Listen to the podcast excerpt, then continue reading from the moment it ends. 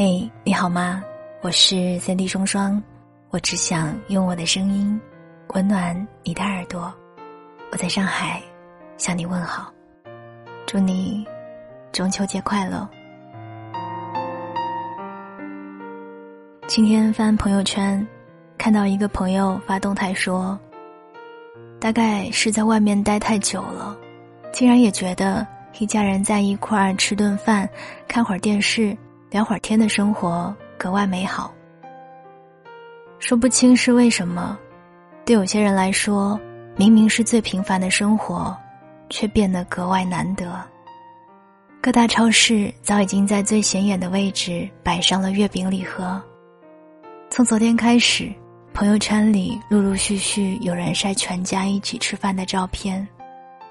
今晚走在街上，也偶尔会看到一家人一起散步的场景。今年的中秋节又到了，但对于不能回家的人来说，这是一个会让人有一点失落的周一吧。虽然是全家团圆的日子，但事实是，并不是所有人都能够如愿回家。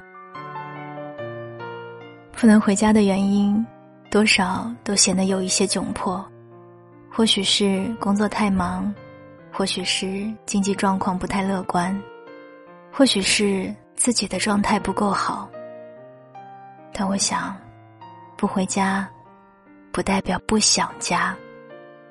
三天的假，说长不长，说短不短，买机票不太划算，买火车票又来不及，偶尔也会气恼，为什么每一个好不容易放假的时间里，机票都总是比平时贵，火车票。又都总是比平时难抢。转念一想，才明白，在这个世界上还有许许多多和我们一样的人，也是终于在这样的时刻，才有了回家的机会和时间。只是有的人能回，有的人暂时不能。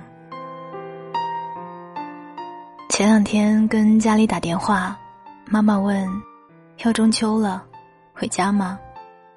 我听得出他话里的期待，顿了一下，还是说了句：“算了。”电话那头里的妈妈似乎是轻叹了一口气，但还是缓着语气说了声：“哦，没关系，工作要紧，月饼会给你寄过去。你一个人在外面要好好照顾自己啊。”其实现在到处都能买到各式口味的月饼，以前也曾觉得。中秋吃月饼只是走个过场而已。直到如今，离家万里吃到妈妈寄来的月饼，才明白其中的辛酸。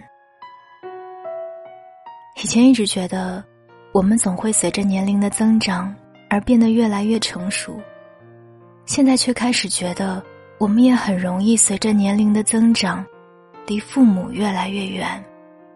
只是不同的是，小时候想家了。我们可以哭，可以大声说出来。如今年纪大了，却习惯了把心思藏起来，好像说“想家”这两个字，会显得自己不像个成年人。前两天和一个朋友聊天，他是成都人，毕业之后去了北京，到现在快两年了。他说之前看到一个问题，说如果离开成都。你最舍不得的是什么？有的人说是酒吧，有人说是火锅和串串，有人说是这里的风水养出来的女孩子，但是在他看来，这些都不是。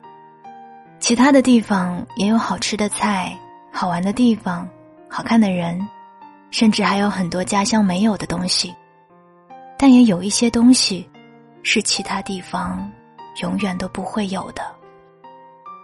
说这个话的时候，他的声音有点若有似无的哽咽，我没有揭穿他，因为想家的感觉，离过家的人都懂。我想，所谓故乡，大概就是承载着我们的年少和青春，生活着我们最重要的人，记录过我们最珍贵的回忆的地方吧。即使后来我们去了很远的地方，见过了更多的山水，认识了更多的人，或许也有了更好的工作环境和学习机会，但他们也永远对家抱有一份最深的执念。《